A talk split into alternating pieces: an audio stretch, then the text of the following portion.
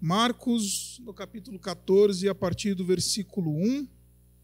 Faltavam apenas dois dias para a Páscoa e para a festa dos pães sem fermento. Os chefes dos sacerdotes e os mestres da lei estavam procurando um meio de flagrar Jesus em algum erro e matá-lo. Mas diziam: não durante a festa para que não haja tumulto entre o povo. Estando Jesus em Betânia, reclinado à mesa, na casa de um homem conhecido como Simão o leproso, aproximou-se dele certa mulher com um frasco de alabastro contendo um perfume muito caro feito de nardo puro. Ela quebrou o frasco e derramou o perfume sobre a cabeça de Jesus. Alguns dos presentes começaram a dizer uns aos outros, indignados, por que este desperdício de perfume? Ele poderia ser vendido por trezentos denários e o dinheiro ser doado aos pobres. E eles a repreendiam severamente. Deixem-na em paz, disse Jesus, porque a estão perturbando. Ela praticou uma boa ação para comigo. Pois os pobres vocês sempre terão com vocês e poderão ajudá-los sempre que o desejarem, mas a mim vocês nem sempre terão. Ela fez o que pôde, derramou o perfume em meu corpo antecipadamente, preparando-o para o sepultamento.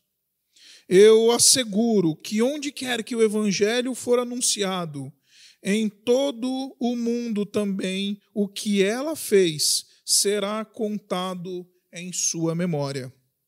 Então Judas Iscariotes, um dos doze, dirigiu-se aos chefes dos sacerdotes, a fim de lhes entregar Jesus.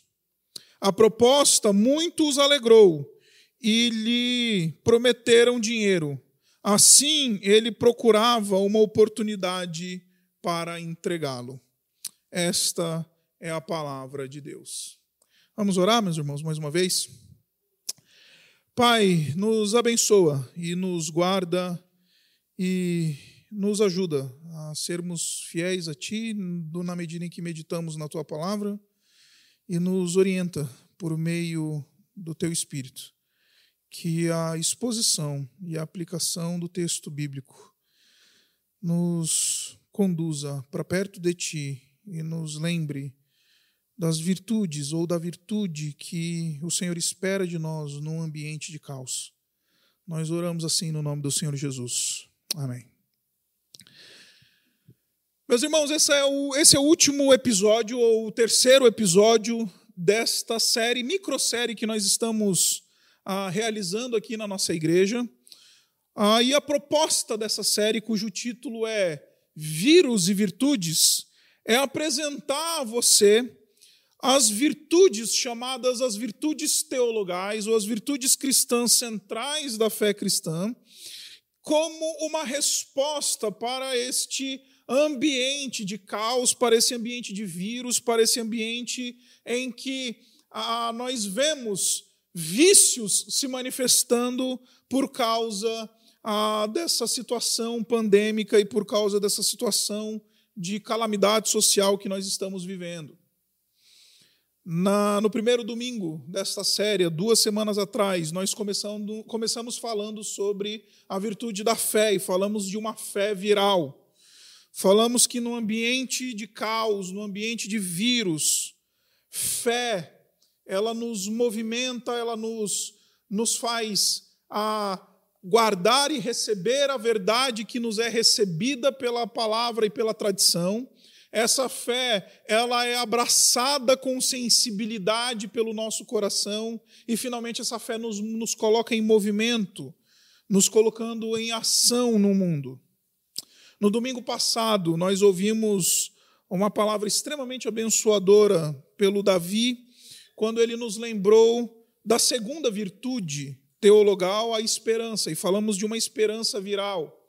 lembramos que é justamente nesse contexto de caos e de, de, e de pandemia e de coisas acontecendo que são absolutamente inesperadas, é que a virtude da esperança ela brota, ela surge aquecendo o nosso coração e nos lembrando que o mal presente não é o fim de todas as coisas, nos lembrando que o mal presente não é o ponto final da nossa história.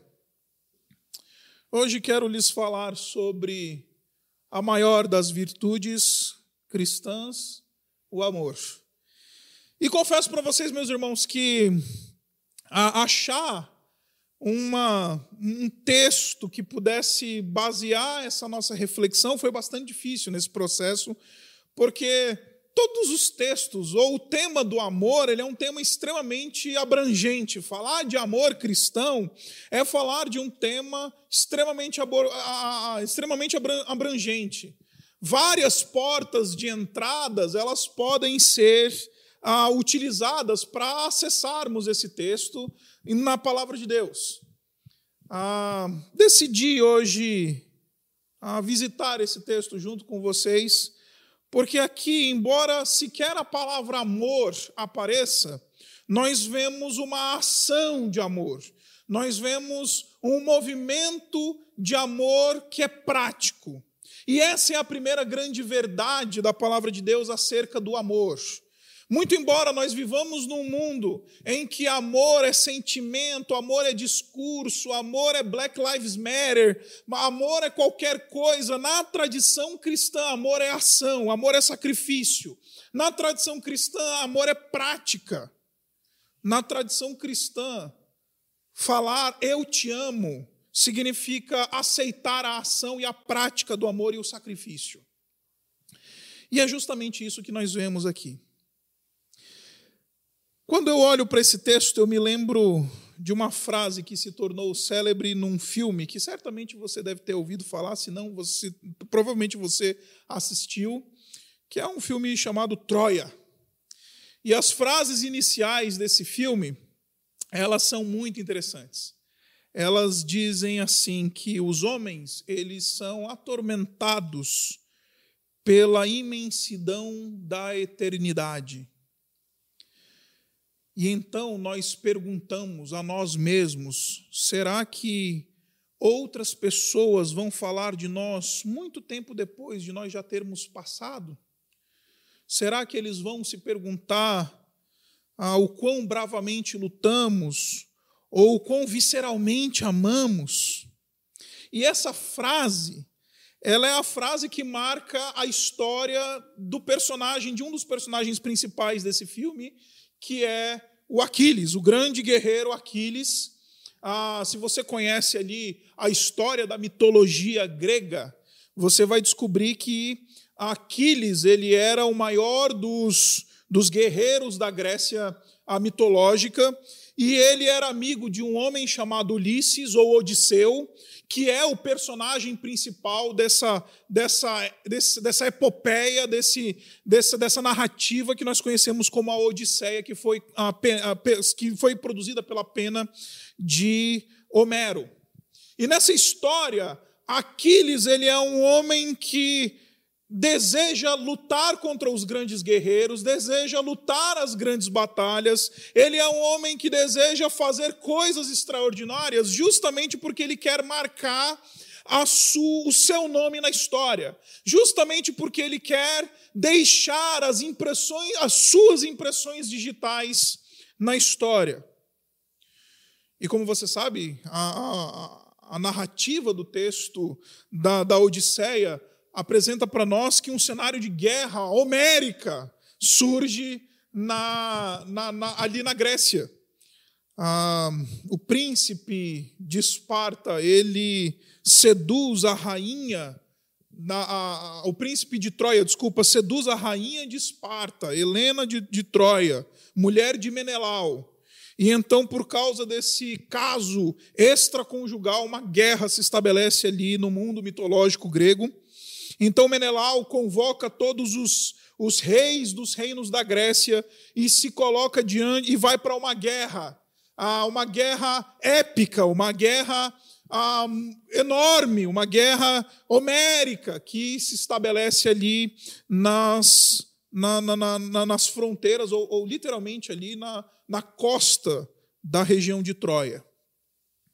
O sermão não é sobre a, a história de Troia, mas Aquiles ele decide lutar essa batalha, ele decide participar dessa guerra, porque ele tinha um interesse de participar da maior das batalhas, ser o grande guerreiro da maior das batalhas, para que o seu nome seja lembrado para sempre. Um movimento que, em alguma medida, ele comunica comigo e com você. Nesse mundo de mídias digitais, nesse mundo de Facebook, Instagram, a gente não quer deixar a nossa impressão digital na história muitas vezes, mas a gente quer que alguém eventualmente reconheça a nossa existência, reconheça aquilo que a gente faz, valorize as nossas vitórias e, e nos, e nos recomende mesmo no momento de derrota. Isso fala ao nosso coração porque, em alguma medida, estamos correndo na nossa vida atrás de alguma validação. Nesse texto que a gente acabou de ler, nós encontramos um, uma resposta muito simples para aqueles que desejam marcar o seu nome na história. Se você deseja marcar o seu nome na história, se você deseja deixar a sua impressão digital na história, o movimento é um movimento de amor. Aquilo que lhe é exigido é uma ação de amor e de sacrifício. Aqueles que verdadeiramente vão marcar o seu nome na história são aqueles que vão verdadeiramente se sacrificar pelo Senhor Jesus Cristo. Agora, esse texto ele é muito interessante porque ele apresenta várias peculiaridades para nós da, do Evangelho de Marcos. Ah, eu não sei se o quão familiar você está com a narrativa de Marcos, mas o livro de Marcos nada mais é do que uma narrativa ou uma jornada em que o Senhor Jesus Cristo sai de Nazaré e vai até Jerusalém para ser morto e martirizado e cumprir a sua missão como servo, sofredor e servo do Senhor. E nessa jornada, ah, o livro de Marcos ele nos ensina o que, que significa seguir a Jesus. Ele significa, ele ensina para gente o que, que significa a vida de discipulado e a vida de ser discípulo do Senhor Jesus Cristo. E aqui no capítulo 14 nós chegamos no, no clímax do livro de Marcos, são os capítulos finais. Como você sabe, o livro de Marcos tem somente dois capítulos, desculpa, 16 capítulos, e nós estamos nos últimos dois capítulos, 14, 15 e 16. E então nós temos aqui a, a, a tensão surgindo. O clímax está chegando, as cenas finais estão ah, começando a surgir na narrativa do livro de Marcos. O texto fala para nós que esses eventos aconteceram dois dias antes de a, acontecer a última Páscoa que o Senhor Jesus Cristo participou, a, a Páscoa, inclusive, na qual ele foi morto e foi crucificado. Nesses, nesse tempo, nessa, nesse movimento, nós temos então um contraste muito interessante nesse texto. Nós temos o texto abrindo essa narrativa, dizendo para nós o que estava acontecendo lá em Jerusalém, no templo, entre os líderes de Israel. E o que estava acontecendo lá? Faltavam apenas dois dias para a festa da Páscoa e dos pães sem, sem fermento, e os chefes dos sacerdotes, os mestres da lei, estavam procurando um meio de flagrar, flagrar Jesus num erro e matá-lo. Interessante que aqui você tem uma reunião da cúpula da liderança de Israel, no, provavelmente no templo de Jerusalém, num ambiente onde as cabeças da nação estão reunidas, e eles estão tramando a morte do Senhor Jesus Cristo. Eles estão tramando a morte do Senhor Jesus Cristo. Mas eles têm uma preocupação, eles dizem: não durante a festa da Páscoa, quando Jerusalém era literalmente invadida por milhares de estrangeiros e pessoas de outros lugares que vinham celebrar a Páscoa ali em Jerusalém, então eles estavam com medo de realizar, de fazer, de matar o Senhor Jesus Cristo naqueles dias para que não acontecesse nenhum tipo, nenhum tipo de revolta, para que não acontecesse nenhum movimento de passeata, de, de gente indo para a rua, de acontecer algum quebra-quebra. Então eles estão ali no templo, num ambiente da liderança, tramando como matar o Senhor Jesus Cristo. E aí, de repente, Marcos ele diz: corta! E ele muda a cena completamente. Ele sai de Jerusalém, ele sai da, da, da, do templo, ele sai da cúpula, ele sai do ambiente de riqueza e de glória. E aí então ele vai para uma cidade pobre, em Betânia, que ficava a mais ou menos três quilômetros de distância de, de, de Jerusalém. E ele encontra ali o Senhor Jesus Cristo, não somente no ambiente, numa cidade humilde e pobre, mas na casa de um homem conhecido como Simão o leproso. Note esse contraste que Marcos ele está querendo apresentar para nós. Temos a liderança da nação de Israel, os religiosos, a nossa categoria, eles estavam na glória, no templo, eles estavam em Jerusalém, tramando a morte do Senhor Jesus Cristo.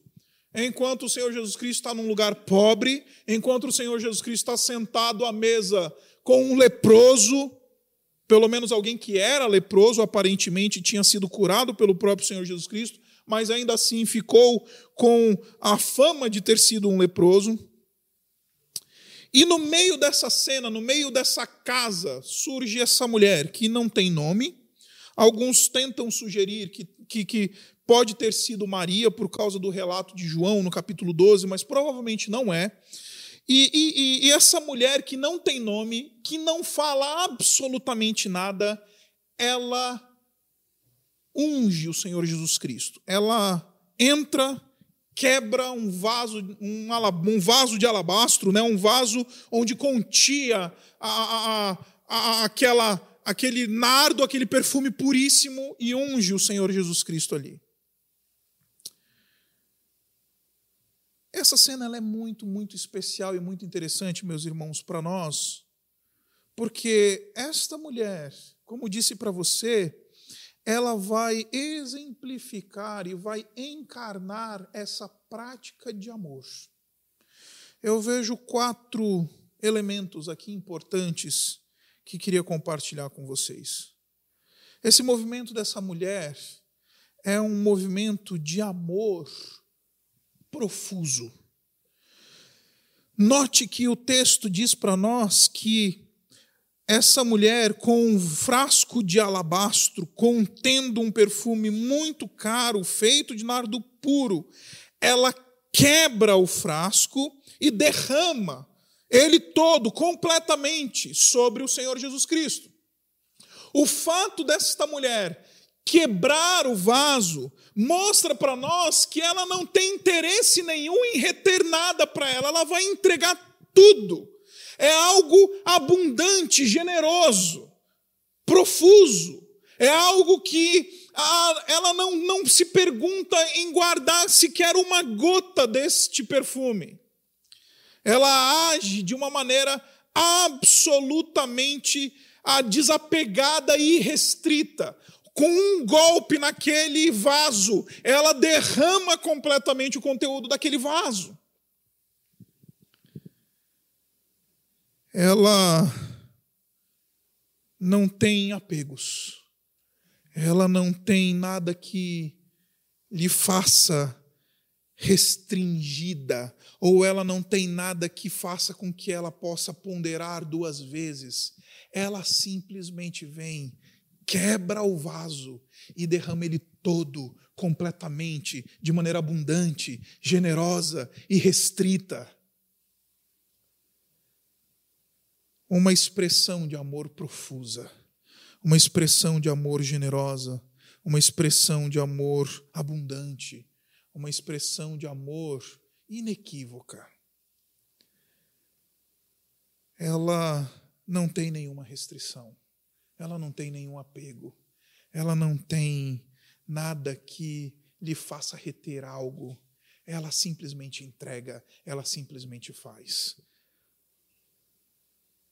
Por que, que eu estou falando isso, meus irmãos? Porque quando a gente pensa na nossa realidade da experiência cristã, nós vivemos uma, uma realidade muito, muito medíocre e, e até um tanto estranha ao Evangelho.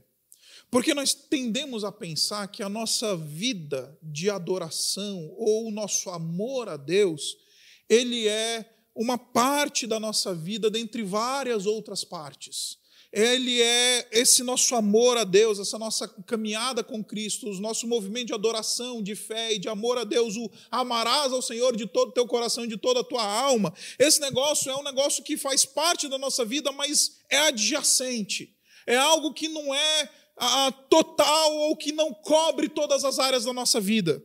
A gente a gente se entrega ao Senhor na medida em que a gente consiga ainda segurar alguma coisa para a gente. A gente oferece algo ao Senhor na medida em que isso não nos custe nada, ou na medida que isso não toca o nosso conforto, ou na medida em que isso não afeta a nossa vida.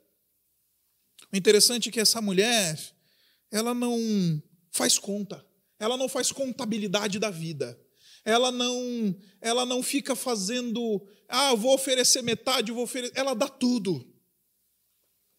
A gente é dado a essas contabilidades da vida. A gente deita a cabeça no travesseiro e a gente fica fazendo a contabilidade da vida e fica num espírito mesquinhez vendo o que, é que a gente vai oferecer ao Senhor ou não. Indivíduos que querem marcar o seu nome num tempo de pandemia e de miséria, eles são aqueles que entregam ao Senhor e se entregam ao Senhor de maneira absolutamente profusa. Mas não somente profusa. O interessante é que o texto fala para nós que é puro. Não é somente de maneira irrestrita, generosa, abundante, mas ela está entregando algo que é puro. Derramou. Ah, ah, desculpa, o texto diz um perfume muito caro feito de nardo puro. Note no versículo 8, quando o Senhor Jesus Cristo, ele rebate esses críticos que essa mulher desperta na sua expressão de adoração, e daqui a pouquinho a gente vai falar sobre isso. Ela, o Senhor Jesus Cristo diz assim: ela fez o que pôde. Em outras palavras, a, a, essa expressão grega ela traz a conotação do melhor, ela traz essa conotação do que é puro, daquilo que é bom, daquilo que é belo, daquilo que, que é o melhor que ela poderia ter feito não é somente abundante e extravagante na quantidade, mas é abundante e extravagante na, na qualidade. Aquilo que ela entrega a Jesus é o melhor que ela pode oferecer. É profuso, é puro, mas também é precioso. O texto diz para nós que ah, este vaso ele poderia custar 300 denários poderia custar um ano dos ganhos de um trabalhador braçal. Um denário era a diária de um trabalhador braçal no mundo antigo, no primeiro século. 300 denários era o equivalente aos ganhos de um ano de um trabalhador. A pergunta que eu faço para você é: quanto é que você ganha por ano? Esse é o valor da oferta desta mulher é precioso. Não somente profuso, não somente puro, mas também precioso. E por que eu estou falando isso daqui? Porque, como eu disse para vocês, a, a, gente não está, a gente, a gente não, a gente está acostumado a oferecer ao Senhor depois que a gente comprou a nossa TV de plasma, depois que a gente pagou a nossa, o nosso carro importado, depois que a gente resolveu as nossas coisas, aí a gente passa para Deus aquilo que sobra, como a gente entrega para um mendigo aquelas moedas na, no, no farol e diz assim: toma aqui, meu bom homem, toma aqui para você. E a gente entrega ao Senhor como se a gente fizesse algo em termos de favor, como se a gente fizesse algo em termos de caridade, a gente fizesse algo em termos de, de uma expressão de bondade, como se Deus ele estivesse necessitando da nossa caridade, como se Deus estivesse necessitando das nossas míseras moedas que sobram depois que a gente pagou o hambúrguer do McDonald's. Não é isso que o texto está falando. O texto, está mostrando para nós que esta mulher, ela entrega num movimento de amor e de devoção, ela entrega absolutamente tudo que ela tem, de maneira que é, é, o melhor que ela tem a oferecer e é aquilo que lhe é precioso a ela. No mundo antigo, as mulheres, elas, muito tudo indica que essa mulher era uma mulher rica, porque a, enfim, a carregar um, um vaso de alabastro cheio de perfume caríssimo e de nardo puro era algo que somente mulheres muito ricas e mulheres de honra da alta corte da, da, da, da sociedade poderiam ah, usufruir. Essa mulher, ela, ela não se importa com o que ela tem ou com o que ela desfruta, ela simplesmente oferece. Mas, irmãos, o que eu estou querendo dizer para vocês me lembra. Na verdade, isso tudo aqui me lembra uma história muito interessante. Quando eu era criança, ah, nós, como você sabe, nós morávamos lá em Roraima, nós morávamos em Boa Vista, e lá em Boa Vista, ah, nós crescemos muito próximo ali da, da fronteira, obviamente, com a Venezuela, e por causa dessa facilidade de entrar na Venezuela e depois voar para os Estados Unidos, a nossa família, meu pai, inclusive, frequentemente ele ia para os Estados Unidos participar de congressos e tudo mais. E nessas várias viagens, ele sempre trazia presentes para os filhos. E as minhas irmãs, eu tenho duas irmãs, elas sempre pediam um presente único do meu pai. Falavam assim: a gente quer Barbie. A ponto de chegar num determinado momento da vida delas, elas terem lá uma coleção de Barbie. Na minha casa tinha as Barbies todas lá. Tinha casa da Barbie, tinha carro da Barbie, tinha tudo da Barbie, tinha o namorado da Barbie, tinha a Barbie, a Barbie andava lá por casa. E, e, e de maneira muito interessante, eu tenho duas irmãs, como eu falei para vocês. Uma é um pouquinho mais geniosa e a outra é extremamente generosa.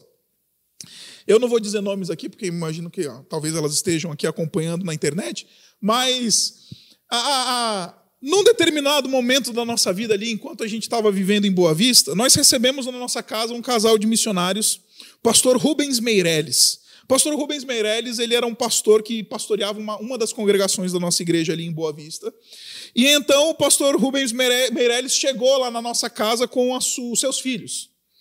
E, e, uma das filhas do, do pastor Rubens Meirelles estava ali com uma bonequinha, uma bonequinha simples, aquela bonequinha que não é uma Barbie, que não é aquela bonequinha, sabe, chique, etc. E ela começou a brincar com as minhas irmãs ali. Ah, vamos brincar de boneca, coisa que menina faz.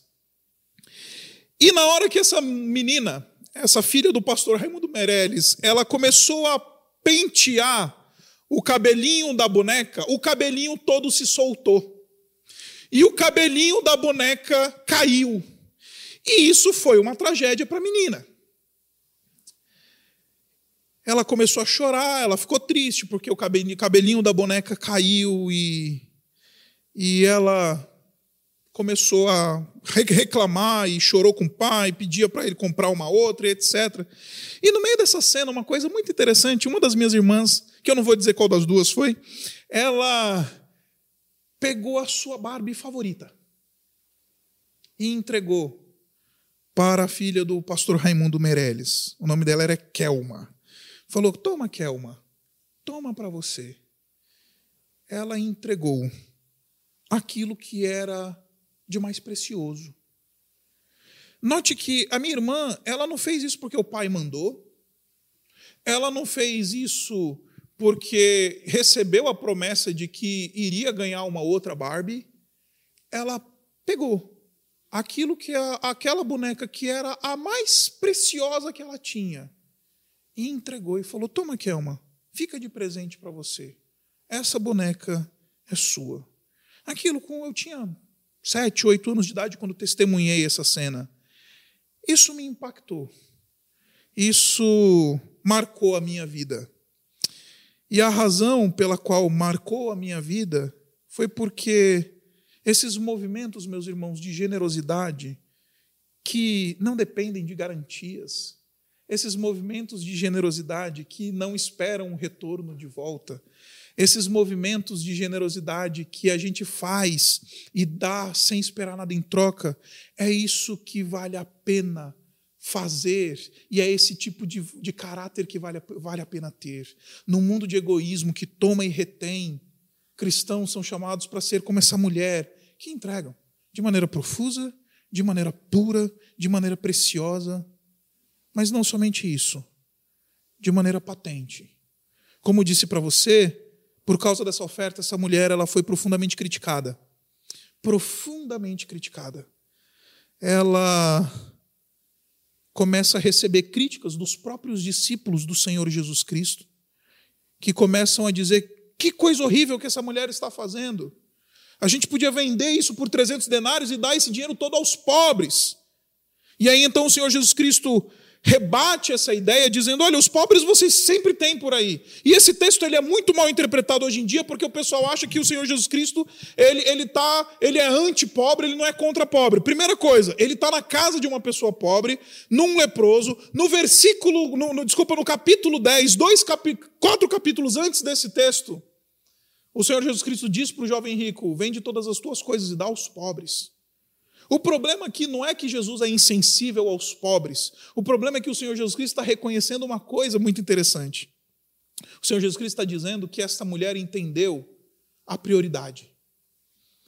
Porque cuidar de pobre sem oferecer verdadeira adoração ao Senhor Jesus Cristo é ação morta. Ou dar esmola, cuidar do pobre, fazer alguma coisa em termos de ação social, sem ter o Senhor Jesus Cristo como prioridade é uma ação inválida. É uma ação que em si ela não tem razão de ser, porque é o nosso amor a Deus e a nossa oferta ao Senhor Jesus Cristo, é a nossa dependência e relacionamento com o Senhor Jesus Cristo que justifica o nosso movimento de solidariedade e de misericórdia em relação ao mundo. Por isso que o Senhor Jesus Cristo diz: Parem de molestar essa mulher, parem de incomodar ela, porque ela é uma mulher que fez aquilo que devia fazer. Eu estou aqui. E mais do que isso, ela entendeu a minha missão. Ela fez isso porque logo eu vou estar na cruz. Eu vou morrer. E ela antecipou o, o, o preparo do meu corpo para a morte. O que eu estou querendo dizer para vocês, meus irmãos, é que para a gente chegar nesse tipo de oferta, nesse tipo de amor, nesse tipo de expressão viral, de, de, de amor viral, a gente precisa tão somente entender a missão do Senhor Jesus Cristo. A gente precisa tão somente entender quem o Senhor Jesus Cristo é, entender a sua missão e então responder aquilo que o Senhor Jesus Cristo é e faz. Porque essa mulher compreendeu quem era Jesus, porque essa mulher compreendeu qual que era a missão de Jesus, ela então é capaz de oferecer uma oferta de amor que é profuso, que é puro, que é precioso e que é patente. Em outras palavras, ela marca o seu nome na história. É notável aquilo que ela faz. Os notáveis não são aqueles que fazem grandes coisas, os notáveis são aqueles que se derramam aos pés da cruz do Senhor Jesus Cristo. Os notáveis não são aqueles que, que oferecem, que, que conquistam impérios e que acumulam riqueza e que colecionam diplomas e que fazem grandes coisas, que são visivelmente bem-sucedidos. Os notáveis são aqueles que se sacrificam, que amam profundamente ao Senhor Jesus Cristo e fazem aquilo porque entendem quem Ele é e qual é a sua missão. O interessante é que esse texto ele caminha para o fim, voltando agora para a cena lá no império, lá no templo, quando os religiosos estão reunidos para tentar matar Jesus. Depois que o Senhor Jesus Cristo diz: Olha, essa mulher fez algo tremendo e ela vai marcar o nome, não somente o nome, mas a sua história na história, na, na, no, no, tempo e na história. E todas as vezes que o evangelho for, for pregado, vão falar sobre ela. A cena corta e voltamos para o complô de tentar matar Jesus. E aqui tem um outro paradoxo interessantíssimo e com ele eu quero fechar.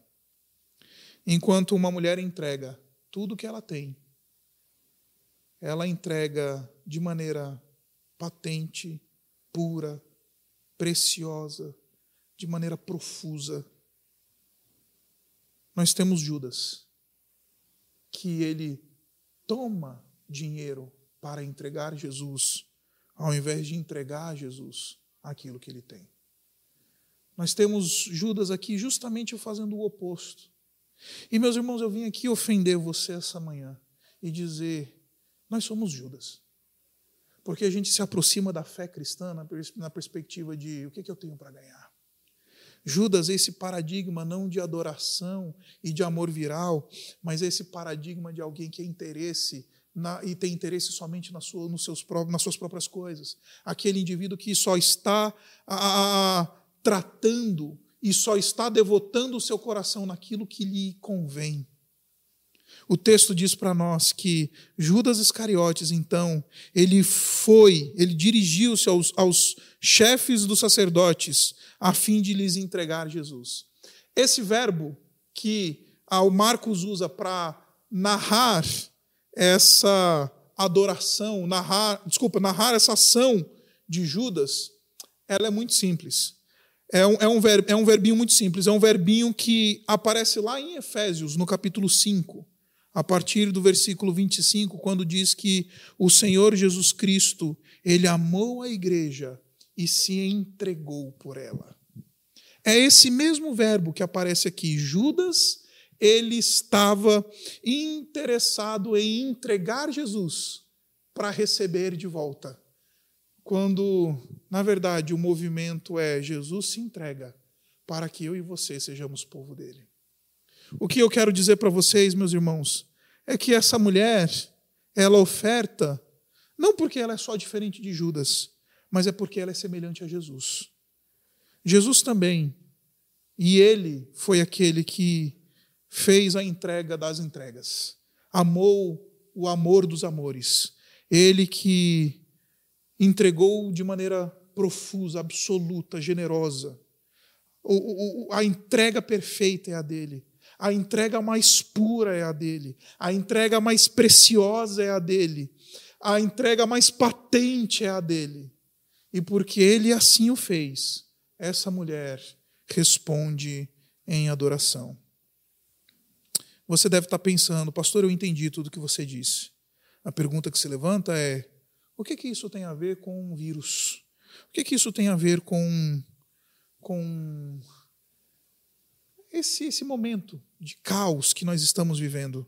A minha resposta para você, meu irmão e minha irmã, é que é esse tipo de gente que é semelhante a Jesus que vai fazer diferença nesse mundo quebrado por um vírus, que vai fazer diferença nesse mundo que está fraturado por, um, por uma pandemia. É este tipo de gente que oferta absolutamente, que oferta aquilo que tem de melhor, que oferta aquilo que é a, a patente e profuso. Esse tipo de gente são aqueles que, nesse ambiente de caos, vão ser conhecidos como os verdadeiros discípulos de Jesus. Porque nesse ambiente de caos, tem gente entregando Jesus para receber algo em troca. Mas tem os verdadeiros discípulos do Senhor Jesus, que estão entregando a Jesus sem interesse nenhum, sem vontade de receber nada em troca, sem falar nada, como não falou nada essa mulher. Simplesmente quebra o jarro e derrama a sua oferta. A pergunta que eu tenho para você, então, ela é muito simples. Nesse ambiente de caos, o que você tem a oferecer a Jesus? Nesse ambiente de vírus, o que você tem a oferecer ao Senhor Jesus, que é profuso, extravagante, abundante, pleno. O que você tem a oferecer a Jesus, que é puro, o melhor. O que você tem a oferecer a Jesus, que eventualmente é precioso a você. E o que você tem a oferecer ao Senhor Jesus, que é digno de ser notado. Indivíduos que amam dessa maneira indivíduos que se sacrificam dessa maneira, indivíduos que adoram desta maneira, são aqueles que Deus usa como remédio e agentes de redenção num mundo acabado por um vírus. Chegamos à marca de 50 mil mortos. O que que você tem a fazer em relação a isso? O que você tem a entregar ao Senhor Jesus Cristo que vai amenizar essa situação? Abaixe sua cabeça. Eu quero orar com você. Pai, obrigado por essa por esse testemunho dessa mulher. Obrigado porque o Senhor Jesus Cristo ele ele é o verdadeiro modelo de entrega. Obrigado porque ao se encontrar com Jesus, essa mulher entendeu quem ele é, qual a sua missão. E Pai, não permita que sejamos como Judas que se aproximam de Jesus tão somente por razões espúrias e por interesses obscuros. Ajuda-nos a ser como essa mulher que, olhando para ti, entendeu o que deve fazer no ambiente do caos. Não permita que que nossas ofertas sejam tomadas por mesquinharia. Não permita que a nossa vida e devoção seja abatida por interesses espúrios. Coloque em nós, ó oh Pai, um coração dessa mulher que deseja oferecer sem reter nada, que deseja se doar no seu melhor, o que tem de mais precioso sem esperar nada em troca, sem sem qualquer interesse que não seja o interesse de agradar a ti e abençoar pessoas. Coloque em nós, ó oh Pai, essa disposição, porque é este amor que vai ser usado nas tuas mãos para tratar um mundo acabado numa pandemia. Nos lembra que o Senhor quer usar aqueles que amam. O Senhor quer usar aqueles que estão dispostos a entregar. Nos lembra que os verdadeiros discípulos do Senhor Jesus Cristo, eles servem e não são servidos. Eles morrem para que outros vivam. Eles se doam e se doam até o fim, porque assim fez o nosso Mestre Jesus. Nós oramos assim no nome do Senhor Jesus. Amém.